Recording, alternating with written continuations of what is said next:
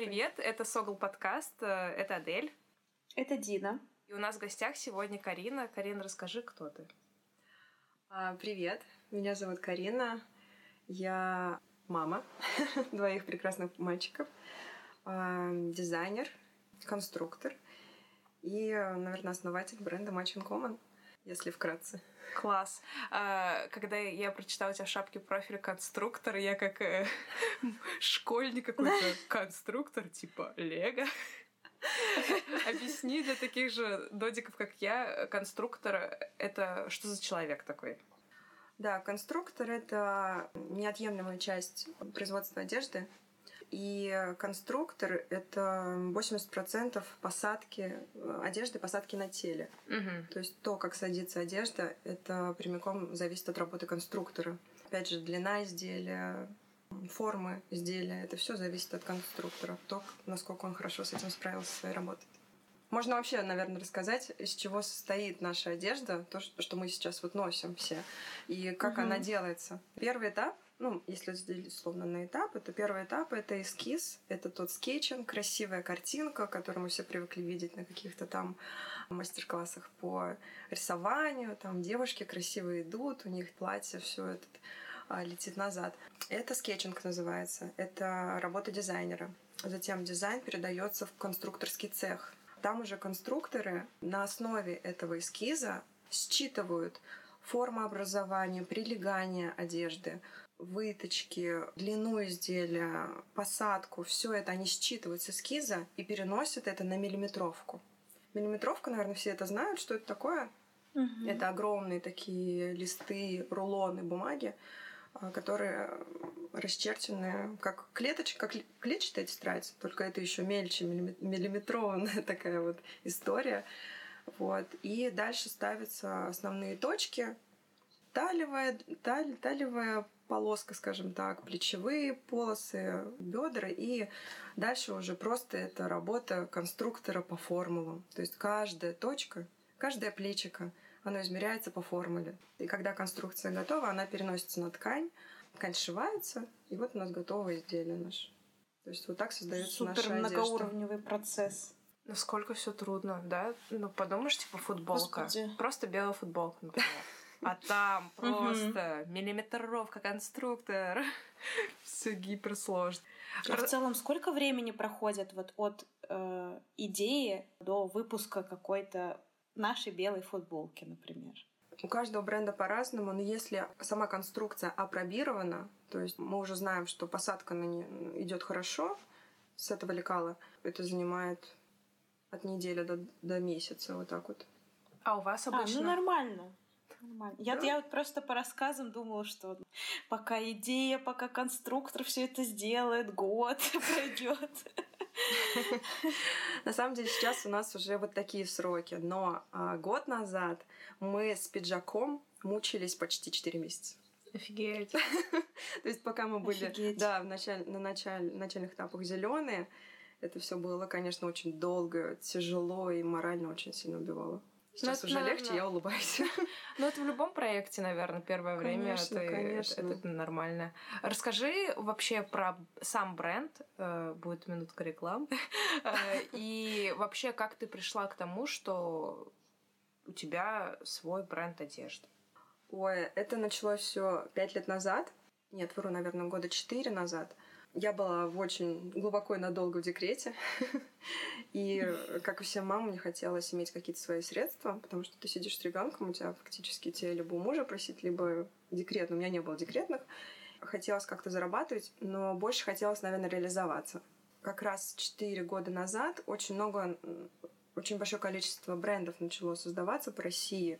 Все основные бренды, которые мы сейчас видим, это Twelve Stories, там, из уфимских Grey Store, Tumut. Вот. И именно тогда у меня тоже появилась идея стартовать свой бренд, но у меня муж прекрасный бизнесмен, он на все смотрит достаточно систематически. Он мне сказал, как ты придешь в сферу, в легкую промышленность, не зная легкой промышленности и сферу изнутри. Действительно, Мгм. так и получилось. Он говорит, ну сначала хотя бы... А я- у меня высшее экономическое образование, и бизнес-планы я строить, ну, писать умею. И я прочитала бизнес-план, и у меня окупаемость вышла там типа на шестой год. Это очень плохая окупаемость, на самом деле, да. Что мы сделали? Артур сказал, что начни с малого. Давай я бы, конечно, тебе сейчас дал денег, сколько хочешь, но при этом ты сама потом расстроишься, если они просто куда-то трубу улетят. Начни со знаний, вот так он мне сказал. Я пошла действительно работать стилистом. Четыре года назад это было совсем по-другому. А, стилистов не было. Просто не было этой профессии. Как раз-таки Катя Катькала в Москве, вот успешный стилист. Елисеева, они все начали вот тоже в это же время, 4-5 лет назад. Я отучилась в Москве у Оли Слова в Self-Made. Приехала такая в Уфу, одухотворенная, и разместила первый, первый пост, наверное, о том, что я смогу взять клиентов и давайте походим погуляем. Там начинала с тысячи рублей, ходила по на разборы гардероба просто в разные концы Уфы, ездила там за 500, за 1000 рублей, но это был прекрасный опыт, на самом деле, общения с девочками. И я узнала, что действительно хотят женщины, что хотят, как они хотят себя выразить, как они, как они видят себя, и как я могу их представить самим, самих же себе.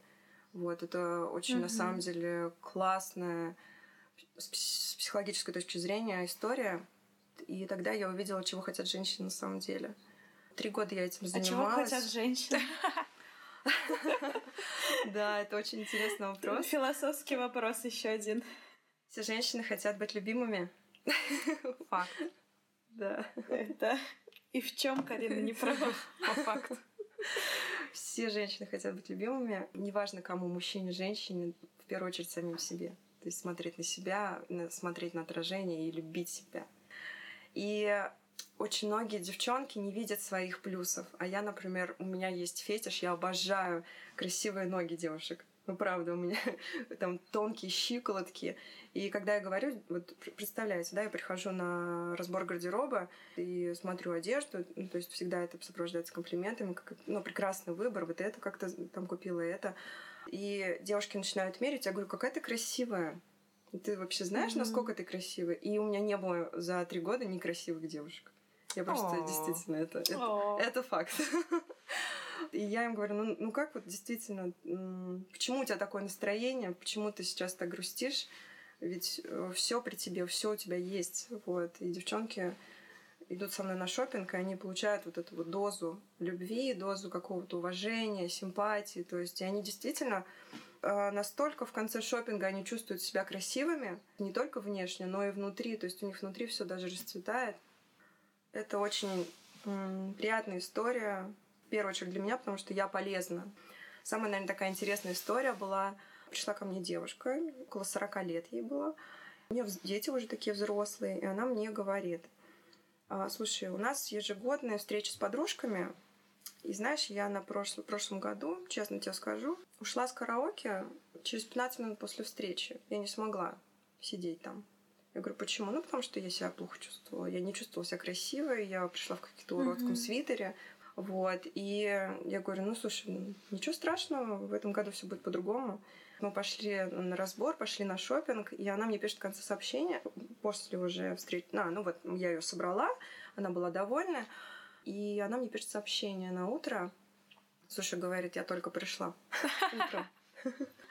И все у меня спрашивали, откуда мои джинсы. Офигеть. Есть, вот. И она говорит, спасибо тебе, это был самый, самая лучшая встреча с моими там одногруппницами. Вот. И это для меня очень было важно. Блин, это как психологическая консультация. Я только хотела сказать, да. что насколько стилист — это AK психолог в том числе, потому да. что ты помогаешь человеку поверить в себя, поверить там в то, что он красив. И, блин, это очень круто. Есть еще одна, спасибо. Есть еще одна, кстати, проблема, да, вот пока, пока помню. У меня один из таких сам популяр... самых частых вопросов моим клиентам это было, ходите ли вы на свидание? Чаще всего ответ получаю нет, и мы это исправляем. То есть мы, да... Так, как вы это делаете? Скажите, пожалуйста. То есть, да, может быть, это сейчас звучит немножко грубовато, ходите ли вы на свидание, но в процессе девушки действительно понимают, что они не ходят на свидание, а это прекрасная часть жизни, и тоже это как к вопросу о, сам... о любви к себе. О любви к себе, о том, как ты выглядишь, как на тебя смотрят окружающие. Вот. И мы это исправляем, идем подбираем какой-то определенный несколько луков для свидания, для кино, для свидания, для встречи с подружками, то есть любой вечерний выход. Да, то есть к вам можно обратиться. Я хочу на свидание. Давайте Конечно. под- подберем что-нибудь. Конечно. Все, я буду знать.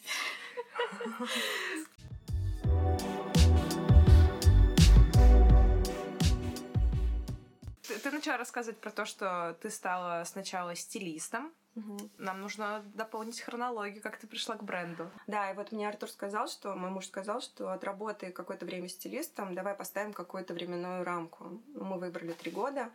Он говорит, что ты хочешь э, в конце получить после истечения трех лет? Я говорю, слушай, я хочу такого клиента, чтобы у меня был безграничный, шо- ну, типа, безграничный бюджет на шопинг. Представляете, безграничный бюджет на шопинг. Это вообще сколько? И второе, я бы хотела поработать с Мегой, чтобы меня пригласила Мега. Ш- Чтобы, типа, им Торговый центр Мега, да. что-нибудь сделать с манекенами или, или какой-то спецпроект, или, или как это работает? Любой, наверное, проект я тогда не загадывала. Вот. И за три года у меня был действительно шопинг с неограниченным бюджетом и работа с Мегой. Бесконечный бюджет это в итоге сколько было? Ой, это было миллион. Я думала, больше будет. Рублей? Ну, для Уфы на- это... А, ну для Уфы Для это Уфы вообще это очень много. хорошо. Мгм. Ну, это, наверное, бренды были такие. серьёзные. Конечно, для ЦУМа ерунда. Э, Безграничный бюджет, все было мега, и потом. Знаешь, когда ты проработаешь, ты поставил цель, и ты ее достиг, ты понимаешь, что ты уже уверенно стоишь на ногах. И я поняла, что мне нужно двигаться дальше. Все, мы этот этап прошли, двигаемся дальше. Вот. И так случайно интересно совпало, что моя подруга а, работала SMM в школе итальянского пошива Burgo, школа конструирования. Там был прекрасный преподаватель, который училась в Италии, учила нас строить лекала по итальянским методикам так называемый евро, EU, который мы все видим на этикетках, на бирках в магазине, EU. Это европейский стандарт размеров. 38, 36 джинсы, Мгм. например, да. Мы строили достаточно много, перевели бумаги. Без этого никак. Вот, очень много было ошибок. В какой-то момент я даже... э, Мне было настолько тяжело, что я даже плакала, потому что настолько не совпадали плечевые швы. Было очень тяжело строить. Естественно, мы не строили... Мы не делали первые макеты на ткани. Это было первое лекало сметка на макетной э, ткани. Но все равно было достаточно сложно, когда не получается. Но нужно через это пройти. Конечно, через Карин, а трудности ты там училась приходишь. уже с целью э, открыть свой собственный бренд или пока не было еще в мыслях такого? Да, я тут перед тем, как пойти в эту школу, я пыталась делать бизнес-план и поняла, что я хочу я хочу в своем магазине иметь и шарфик, и шапку, и худи, и обувь, и сумочку, и кошелечек, и платьишко, и пальто. То есть, когда ты приходишь в эту сферу, как девочка, ты хочешь все, все, что есть в этом магазине. И тебе кажется, что я раз и сделаю. Это Мгм. по щелчку пальцев проходит. Но так не выходит, так не выйдет. Чем больше у тебя сегмент и чем больше, чем шире у тебя твоя матрица, тем больше бюджет, естественно. Ну и, и силу нужно на это все. Конечно, это нужно каждый, каждый предмет одежды, каждый артикул тебе нужно проработать от и до. И получается, я поняла, что у меня нету концепции в голове. Я сама не поняла, что мне Мгм. нужно. И пошла просто учиться.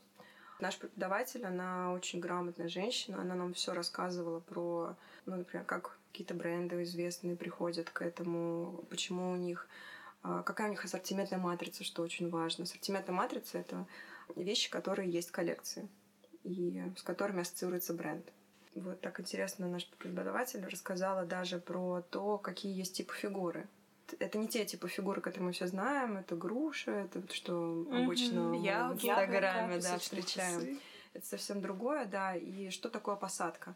Это на самом деле очень э, знание, которое ты постоянно должен дополнять в процессе жизни, все время об этом читать. Но вот так, если поверхностно рассказать, очень поверхностно, это весь мир пошива делится на российский ГОСТ, европейский ГОСТ. Ну, ну я не беру, конечно, в счет китайские ГОСТы, там, индонезийские, малайские, ну, то есть другие страны. То, то, что мы знаем, то, что у нас на виду, это европейский и российский. Российс- По российскому ГОСТу строят наши все российские бренды. По итальянскому ГОСТу строят э, все итальянские бренды. Это Брунелло, Кучинелли, Эмпорио, Армани. А Макс Мара, это все бренды люкс и премиум сегмента, которые мы знаем. А масс-маркет по какому? Масс-маркет, я думаю, что Inditex, куда входят Массимо Дути, Зара, Бершка и так далее, там они строят... Это же испанский бренд, да? Inditex, Ага. да-да-да. А, Я думаю, что это тоже европейский стандарт, потому что Зара нам всем, всем подходит. То есть, Ну, плюс-минус, да. Но я могу сказать, что Бершка отличается от... Лекала Бершки отличается от лекала Зары и Массимо Дути тоже. Массимо Дути наиболее приближен. Возможно, у них ростовка по- побольше. Вот, у Бершки по- Мгм. поменьше ростовка, потому что у Бершк- у Бершки целевая аудитория 13 плюс лет. М. То есть это же очень молодежный бренд, это школьная, Да, ну то да. это старшая школа, вот. Детки старшей школы отличаются. И сравните Массимо Дути, там посадка совсем другая, то есть это уже взрослые женщины, которые и у них и объемы другие. То есть молодежь не одевается в Массимо Дути не по причине того, что там цены или мода другая, там в целом объемы и посадка и прилегание к телу другое. Я когда один раз пришла с мамой как раз-таки с- в Массимо Дути, мы решили примерить э, пиджаки, по-моему, и маме подошел идеально, и она его взяла. А я, а я даже не могла объяснить, почему мне не понравилось. Поэтому Но- сейчас я такая думаю, блин, может быть, поэтому. А я недавно была в Массимо Дути, и там на меня отлично сел свитер. Это значит, что я уже все. Модель тебе 25. Ну да, между У нами меня есть два года. А Зара это. Зара это, наверное, до 20 с плюсом. Да, я больше про прилегание. То есть в Массимо Дути вы не увидите слишком об- в обтяжку вещей. Ну это факт, да. Бершка это там кроп-топы. Такая история. Это трикотаж в облипку. Чем, тоньше, тем лучше. То есть джинсы слим, посадка. Массимо это все же немножко по-другому. И еще вот по конструированию такую вещь я слышала от своего педагога, что чем взрослее поколение, тем сильнее прибавка в спине, в сутулости. То есть, чем, М. да, то есть М. закладывается с- сутулость в конструированию тоже. И у молодых девчонок 16-летних они хотят драйва, да, то есть выгибают спинку, это все конструирование, все учитывается. Офигеть. Представляете? Вот так со стороны даже не подумаешь, Да. что столько деталей. Ну, Висит Да. футболка белая и висит. А там учитано все. так, э, м- мы целенаправленно идем к бренду Match Common. Мы уже прошли стилиста. Да. А, Твое обучение у итальянского, у итальянской школы Да. пошива. Да, да, да. И следующим этапом что было? Да, школа потом закрылась. Мне кажется, что учиться нужно всегда. Я бы, наверное, продолжила, кстати, учиться. Но в целом я с педагогом до сих пор сейчас общаюсь. Она меня консультирует и по матрице, и по посадке. Я все равно получаю знания до сих пор. И плачу даже ей за отдельные уроки индивидуальные. Затем, да, я начинаю конструировать сама. Первое, что сконструировала, это пижаму, но пижаму я не запустила. Я строю три месяца пижаму, пытаюсь ее поставить по посадке. И понимаю, что я не хочу видеть в бренде пижаму. Потом я начинаю строить платье и понимаю, что я не хочу видеть платье. Потом у меня начинается, меня начинает колбасить. Я не понимаю, Мгм. что мне нужно. Я не понимаю, о чем будет мой бренд и его философия. Я просто э, меня жутко колбасит, и я натыкаюсь на интересную, интересную такой маленький бесплатный какой-то даже вебинар по архетипам Юнга. Я Слышали о слышала. Мгм. Да, да, да, Да, это, ну, Юнг это ученый, он разработал маркетинговые исследования, но эти маркетинговые исследования, вот эти архетипы, они подходят под любой бренд абсолютно, там, будь то вы производитель принтеров или производитель одежды или ресторан, он подходит по всем э, бизнес, ко всем бизнесам. Там есть около 12 основных архетипов, но есть еще и подтипы.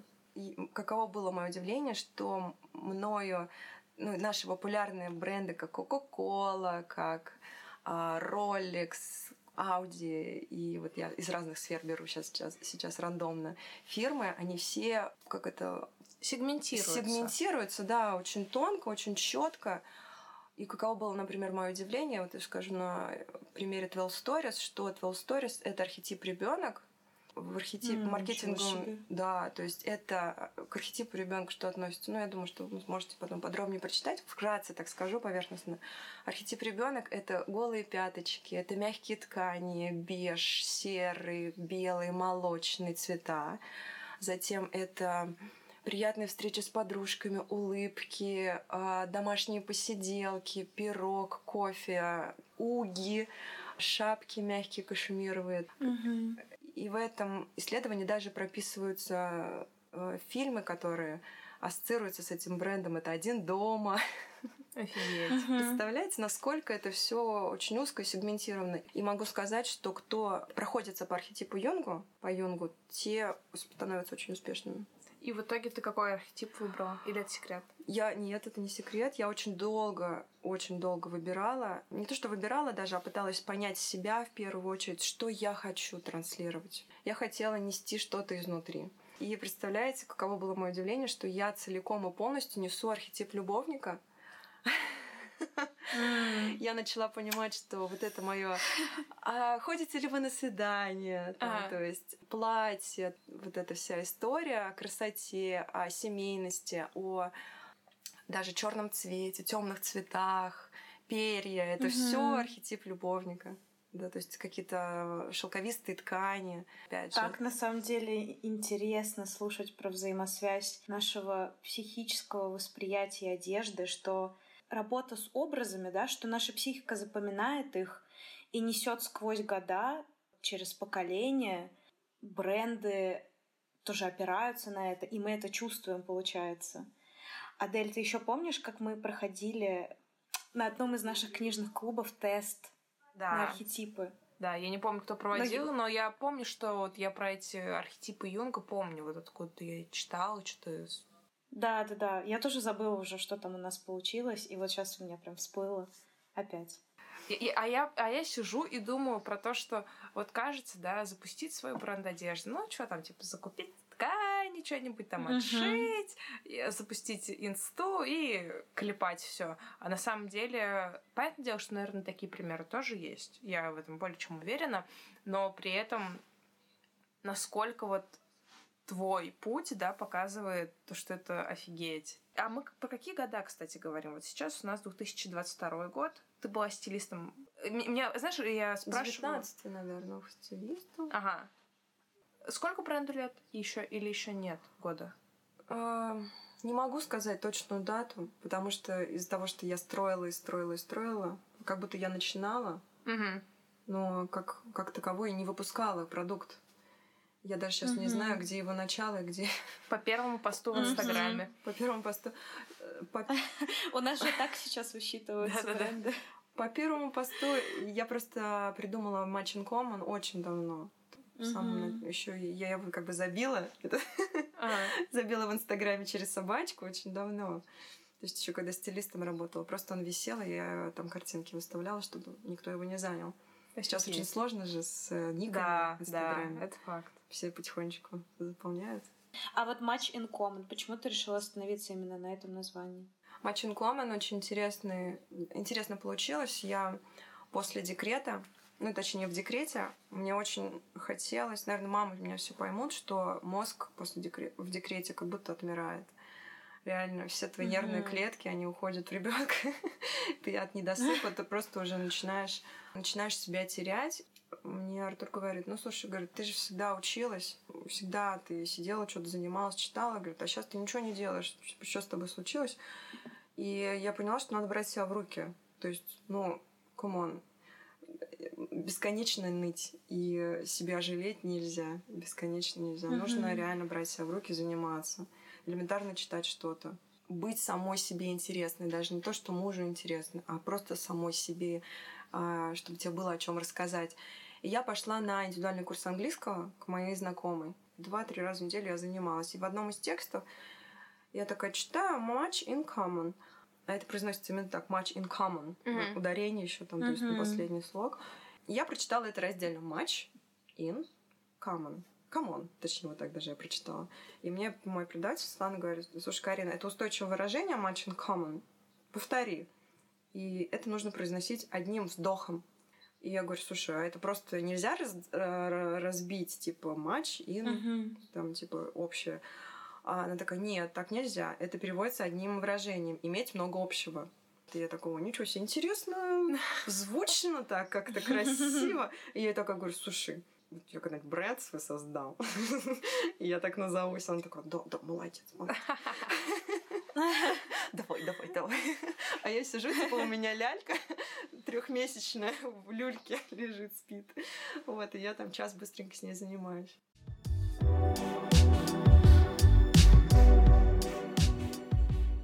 Я хотела поговорить вообще про бум локальных брендов. Ну, он все равно есть, как мне кажется, в России. Вот в какой-то момент, возможно, вот как, как ты и говорила, там 4-5 лет тому назад. Насколько во-первых, первый вопрос. Насколько важно поддерживать локальные бренды? И вообще поддерживаете ли вы локальные бренды? И Карина, и Дина.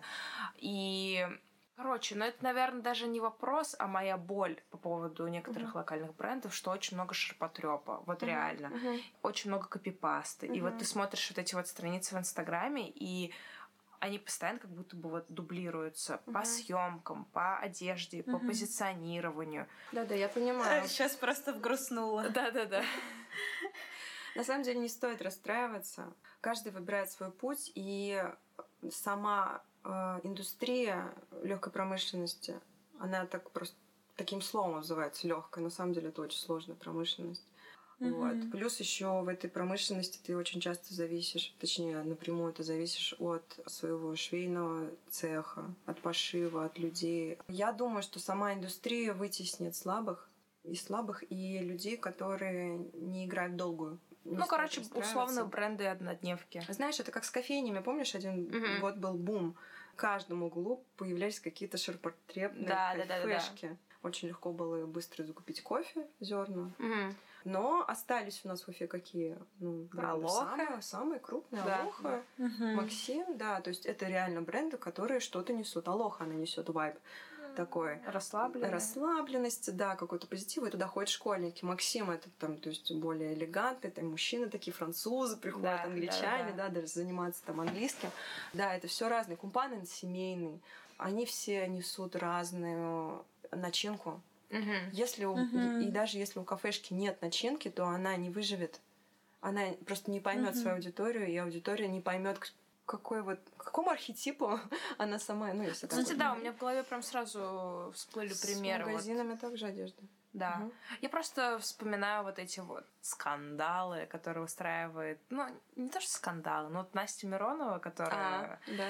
ну, как бы я ее уважаю, и она классная, но вот она иногда любит немножечко там Повысить охваты. Повысить охваты, да, на горящих жопах э, и выставить там типа бренды, которые делают такие же леггинсы, как у нее, и объективно же они такие же. Скорее Да. всего, в 90% случаях люди просто скопипастили. Но все таки иногда как будто бы идеи же они вокруг витают, и идеи могут прийти Мгм. одни и те же в разные головы. все таки иногда, мне кажется, может быть такая погрешность, что люди, ну, тупо не знали. Хотя вот в случае с Мироновой там, наверное, стопроцентно копипаст. Я согласна, да. Просто Настя Миронова, насколько я понимаю из ее инстаграма и из ее окружения, она очень много времени вкладывает как раз-таки в проработку концепции, своей философии. И, видимо, она очень остро реагирует, когда э, какие-то бренды просто берут и копипастят все от на сто процентов. Реально, можно же вдохновиться. Воруй Кради- кради как Ой, художник. кра- кради, кради как художник, да. Мне кажется, нет ничего плохого в вдохновении, но если ты воруешь концепцию чужую, это уже вообще не про тебя, ты не Ну вот мне просто, знаете, кажется, что это тонкая грань, короче, вот между вот э, кради как художник, там, типа, вдох- вдох- вдохновиться, и скопипастить. Короче, тонкая грань, и каждый, наверное, сам для себя определяет. Кстати, хотела добавить про Настю Миронову, что как вообще устроен, устроен мир моды. Я думаю, что она в курсе, как это все устроено, ведь она тоже не, не, не родоначальник этих леггинсов. На самом деле, если Мгм. копнуть глубже и если не зацикливаться на нашей России, то есть похожий бренд в мире, это Терри Маглер, который недавно, кстати, умер. И он латексных лосин, он, как бы, можно сказать, основатель Вот так я могу сказать. Mm-hmm. И, то есть он уже вот это несет уже около 50-40 лет. Знаете, вот а, нельзя сейчас говорить о том, что вот я придумал. К сожалению, уже такого говорить нельзя, потому что есть мир, есть Европа, есть Америка. Они Мгм. уже давно все придумали 50-100 лет назад. Шанель это все уже давно придумала. Те же объемные оверсайз пиджаки. То есть и говорить, что кто-то там из российских брендов кого-то скопировал, но Мгм. такое сейчас не проканает. Ну, кстати, Если да. ты мыслишь глубоко, да, и надолго. А как вообще устроена мода и тенденции? Начинается вообще все глобально. Есть такая фирма в Америке WGSM. Вы Мгм. Слышали такое? Нет. Это, а, коротко прогноз тенденций моды, прогноз тенденций в мире. Например, вот там в Белоруссии сейчас вот какие-то проблемы, да, гражданская война, Мгм. да, вроде как сейчас. И это повлияет на моду, представляете, в Америке и в Мгм. Европе. И WGSM это фирма, которая продает прогноз тенденций по всему миру всем брендам мира. Это Balenciaga, Gucci, Chanel. Бренды это покупают, креативные директора, которые приходят в бренд, которых приглашают, они придумывают свою концепцию, это все они сочетают вместе. Аналитика продаж происходит, это очень огромная часть их работы. Это не из головы все придумано, это аналитика на основе того, что происходит в Мгм. мире. Затем происходит, вот как, например, получилось с перьями, да. Перья вышли, сейчас я скажу, осенью 2020 года впервые в Сан-Лоран для весенней коллекции. Вот. И только-только они дошли к Новому году в России, вот. 12 Stories. Представляете, да? Спустя там полтора год приходит тенденция какая-то определенная, например, с перьями. Бренд, бренды покупают прогноз тенденций. У всех они почти, ну то есть из-за того, что WGSM всем продает одни и те же как бы концепции Мгм. в целом, все бренды мировые об этом знают. И они делают свои коллекции в целом очень похожи друг на друга. Если вы замечали, все сейчас обсуждают, почему типа Инди Слиман, а, который сейчас а, работает в Селин, почему он типа сделал второй Сен Лоран, ну, потому что сейчас такая тенденция. И в целом они хотели уйти на китайский рынок. Все вот эти мировые бренды, они делают, ну, LVMH, да, LVMH, в который входят Gucci, Chanel, то есть вот этот конгломерат огромный, он покупает прогноз тенденции, раскидывает как Inditex раскидывает Зару, Бершку свои концепции каждому бренду, ми- микробренду. Также LVMH, как Inditex, он раскидывает а, в свои бренды. А, Tiffany вот недавно он купил.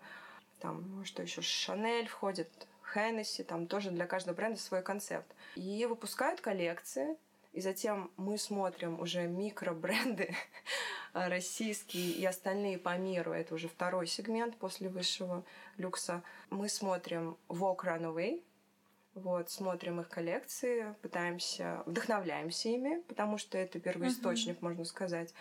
И затем те, кто уже не смотрит на LVMH, не смотрит на Vogue Runaway, они копируют у локальных брендов. Мне кажется, вот и вот история о том, почему вы копируете у локальных брендов, а не у LVMH, не у тех законодателей моды, которые купили как раз-таки прогноз тенденций, почему вы не у них копируете, а у локальных брендов, вот это вопрос уже брендам.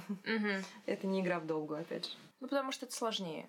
Это сложнее, это надо перенести, да, это надо через себя пропустить, это очень сложно. Например, огромный бант, который предлагает там Сан Лоран, или Мгм. супер высокие трусы из бархата, как это можно интерпретировать в свой бренд, это невозможно. Но ты должен в этом увидеть, что, что пойдет дальше. Могу сказать для брендов, ну, мой совет, что нужно начать с формы. То есть, как вы, вот, девчонки, смотрите на показ, да, вот какой-то вот сейчас, сейчас идет во Франции, по-моему, в Париже неделя моды. Мгм. Вот вы смотрите на показ, и вы должны считывать формы. Треугольник, круг, квадрат. Если это условно квадрат, то будет квадратные плечи, пальто. Мгм. Вот. Если вы смотрите а, треугольник, то значит здесь все будет в обтяжку, здесь будет у нас какая-то юбочка. То есть вот и смотрите вот форму образования. И эту форму легче всего перенести на свой бренд, скопировать и перенести даже на свой гардероб. Ну, сейчас могу сказать, что вытаскивайте в обтяжку пиджаки. Все Да? приталенные вещи, да. Да, вообще, как, как успевать за этими трендами? Но, но знаешь, а, они же еще до масс-маркета будут долго идти. А у тебя есть цель, кстати, стать вот э, как-то мутным в плане прям большим брендом в плане продаж, ассортимента? Ну, как бы, наверное, как и любой. Нет? Нет. Вот это хоро... Ну, не то, что хороший ответ, но это как бы прикольно, потому что как будто бы все такие бизнесмены хотят больше зарабатывать, больше, больше, больше. Ты хочешь сохранить локальность или просто потому, что это будет более трудоемко? Я не хочу, во-первых, производить больше вещей. Я хочу, чтобы... У меня такого никогда не будет, потому что, во-первых, это нужны инвестиции. Uh-huh. Нужны инвестиции. То есть не маленькие, скажем так, чтобы сделать большой бренд. Во-вторых, мне вот нравится концепция фурфуза, например, в Москве. Мне нравится в Украине Ксения Шнайдер, что они остались брендом, что они не остались масс-маркетом, но при этом их все не стали масс-маркетом, но при этом их все знают. Когда ты работаешь в машине, которая производит бесконечно много, ты теряешь немножко себя, теряешь немножко философию. И в целом, если ты какую-то философию несешь, то ты не сможешь на массы транслировать это, к сожалению. Если ты только не ну, То есть, если ты работаешь с массами, тебе как будто бы больше надо под них подстраиваться. Да, да. Ты хочешь слушать себя, так скажем. Да, я бы очень хотела. Ну, да. это круто, это круто. Блин, это очень крутой посыл. И, и это очень искренне, как мне кажется. Вопрос про да, локальные бренды. Локальные бренды, да. А, естественно, нужно поддерживать локальные бренды, но если философия тебе близка этого бренда. Угу. Из наших брендов я очень люблю Лилию Грейстор. По России я очень люблю Фурфузу. Я очень люблю Ксюшу. Мне, мне нравится, что она транслирует. Фурфуза — это бренд. Они делают верхнюю одежду, платье. У Шатау в целом мне очень нравится. Тоже, кстати, мы с ними работаем. Тумут мы заказываем. Tell Stories, естественно, сейчас они есть на Ламоде. Мои клиенты покупали больше российские марки. У меня была на самом деле целая целая, как бы, как сказать, система, угу. что на сколько процентов, из чего должен состоять э, идеальный гардероб в процентном соотношении. Угу. Мы обязательно там должны быть вещи, естественно, масс-маркет. На начальных этапах, на первых, вторых шопингах это 50%. Даже не 50, а 60% должен быть масс-маркет. Потому что человек еще себя ищет. А искать, угу. искать с дорогими вещами себя, ну это, угу. ну, это, это сложно. Это сложно, и мне кажется, очень, да, слишком очень, опрометчиво. Очень, правильно, да, слишком опрометчиво. Вот, а, поэтому первый, второй шопинг должен быть э, на 60% состоять, 60% должно состоять из масс-маркета. Вот, остальное все должно состоять из региональных брендов, 40%, и из люкса. Угу. То есть люкс там может быть 2, 5, вот, 10%. Mm-hmm. То есть э, остальное должно быть, конечно. На вторых шоп... на третьем, четвертом шопинге у моих клиентов сокращается процентное соотношение масс-маркета до 20. Mm. Они уже наелись. Я им даже сразу говорю, что вы первые шопинги мы идем в Зару, H&M, второй мы шопинг не пойдем уже туда. Вот. Mm-hmm. Если вы стилист, я вот советую вам вот так вот грамотно, в процентном соотношении, систематически, математически даже подойти к э, шопингу. Ну, чтобы зато потом в долгосрок работала одежда. Конечно, конечно. Я, я, а, пытаюсь вообще... выпытать э, local brands с вас. Давай. Да, да, да. Я не буду, наверное, называть уже попсовые 12 Stores и Tumut. Uh-huh. Я скажу, наверное, про IM Studio. Uh-huh. Они uh-huh. прикольные. У них, наверное, Smart Casual их одежда подходит, если ты хочешь одеваться, знаете, люксово, но не хочешь тратить да. бешеные деньги. Да. Мне нравится. Я, конечно, пока ну, не начала с ними свое знакомство, просто я слежу за их инстаграмом. И еще из последнего, кстати, я не знаю, а, как называется этот бренд. Бич, что ли? Это вот где я...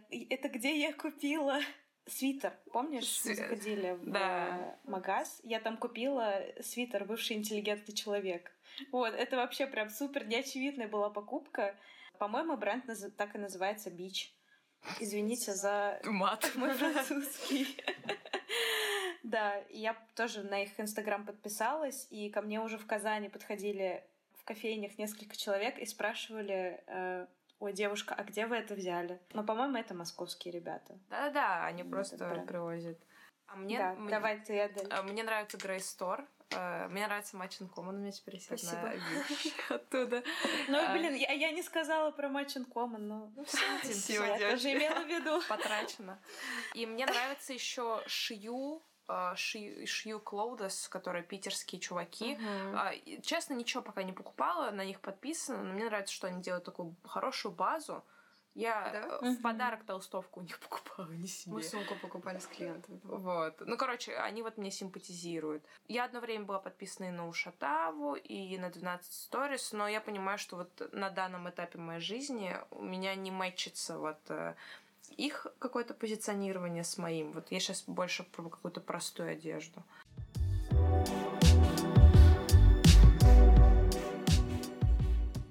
А давайте поговорим про пандемию. Ты сказала про перья, про Ив Сен Лоран и все такое. Я вспомнила, что где-то читала, когда только пандемия началась, что, ребята, смотрите, через пару лет а, в одежде начнется вот буйство красок, э, такая вот э, люди начнут э, больше носить ярких цветов, каких-то акцентов, и как будто бы это вот прямо реально происходит. Как ты считаешь, вот насколько сильно вся ситуация с нашим нелюбимым ковидом э, влияет на мир моды? Да, вот э, когда я говорила про WGSM, про прогноз тенденции, мне кажется, как раз-таки это оттуда все идет. Мгм. Это же все про бунтарство. То есть наш, в нашем у нас внутри заложено, чтобы мы развивались и немножко бунтовали, если нам, нас это не устраивает. Конечно, когда тебя запирают в локдауне, конечно, Мгм. это не может, не может бесследно для тебя пройти. И когда ты сидишь дома, не накрашенный, в какой-то растянутой футболке, неделю Мгм. на удаленке, две недели на удаленке, выходишь быстренько прогуляться, лишь бы куда-нибудь выйти, там просто до магазина, до магнита. Конечно, ты скучаешь. Ты скучаешь по каким-то новиночкам. В первую очередь для себя. И новиночки это могут быть просто даже реснички накрасить. Мгм. Это тоже как части Мгм. новиночки. Это все уже дальше зависит от привычки самого человека. Если он раньше, раньше укладывал волосы там, в идеальную укладку, и он ушел на удаленку, то, естественно, у него это будет гипертрофировано после после выхода с удаленки. То есть он, он захочет не то, что укладку себе сделать, он захочет мини надеть и каблучок. Да, это как сейчас это все происходит в моде, она все все агрессивнее, агрессивнее. Сейчас, например, очень остро стоят нулевые. Последний выход Kanye West с э. Fox. Да. Давайте это О, да. То есть там гипертрофирована низкая талия. Плюс а, это латекс, это леггинсы, супер кроп, высокие каблуки лаковые. То есть это гипертрофировано. И это, поч- ну, это все к тому, что это же придет. Это же не останется для нас бесследно. Да, это сейчас для нас дико. Но когда мы увидим какую-то прекрасную даму, сидящую в ресторане и надетую по последним трендам, я думаю, что мы не скажем, типа, блин, это так странно, скажем, ну, я это где-то видел. Конечно. Простите, мне прям... Я понимаю, что Канье, я обожаю Канье. То, что все женщины Канье становятся иконами стиля. Да. Но мне так не нравится 2.0. Джулия Фокс, я не могу, я смотрю... Я согласна, поддерживаю. Не наш человек. Не наш человек, да. Верните Ким. А я еще хотела у вас спросить про отношение к цифровой моде, потому что сейчас это очень сильно набирает обороты. Мне кажется, и пан- пандемия в том числе повлияла на это. Вообще, ваше отношение, потому что у меня пока нет четко сформированной позиции. Я, в принципе, не понимаю, как относиться к виртуальной реальности, потому что для меня это тоже какой-то побег условно счастливый мир, где будет хорошо. Мне интересно ваше отношение. Давай, может быть, э, расскажем, что такое цифровая одежда, потому что я как будто бы понимаю, но я как будто бы не понимаю. Я, короче, сегодня в подкасте бабка. Я тоже, я не могу сказать, что я эксперт. Ты в виртуальном пространстве приобретаешь права на какую-то единицу, типа Мгм. неважно, что это, одежда, музыка, и она в этом виртуальном пространстве принадлежит исключительно тебе. Вот. Как И классно. каким-то Мгм. образом именно там транслируется. Пока, наверное, мозг такой, типа, а зачем это все? Но, насколько я понимаю, за этим вообще будущее. Капитализм достал. Да, вот как вообще Тогда, мне кажется, вопрос перенаправляется к Карине. Эту тему очень классно затронула последний раз Вика, бизнес-чика, Мгм. в своем YouTube-канале с девочками на бизнес-завтраке. И они это обсудили. И я тоже это не понимаю. Ну, Вика сама говорит, что я, говорит, э, видимо, тоже старая бабка, я ничего в этом не понимаю, в этих играх, стримах, виртуальной одежде. Но я, говорит, хочу нанять 15-летнего парня, который бы как бы меня в это все пригласил, рассказал, разжевал, положила на блюдечке. Я, честно, тоже это пока еще не вижу, не понимаю. Я человек, который на миллиметровке как бы строит лекала еще пока.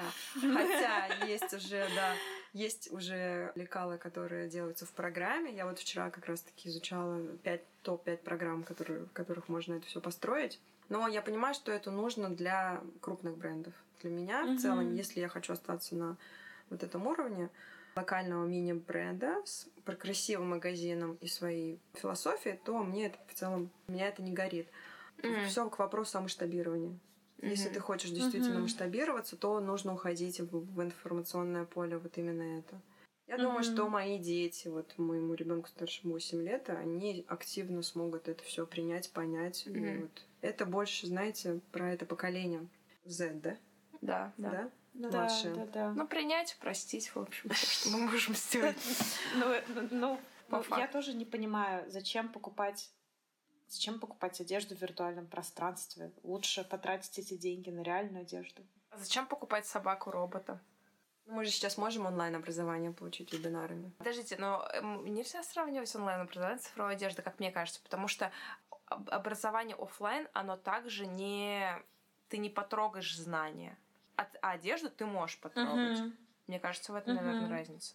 Ну да, да, нужно с этой мыслью пожить, посмотреть, почитать, и, возможно, потом через год мы встретимся такие, чё, кто что приобрел? Я вот кофточку цифровую взяла, вот и в телефоне Да, да, показываю, да. какая она классная. Да, я думаю, что нужно это все быть открытым Да. и головой, и душой ко всему. У меня папа всегда так говорит, он всегда хочет общаться с молодыми.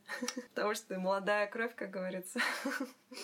А, да- давайте, я думаю, что мы будем как будто финалить. Скажи, пожалуйста, какие-то свои напутствия людям и девушкам, и парням, которые в поисках э, себя, в поисках своего, возможно, стиля, формирования его. Что что бы ты посоветовала?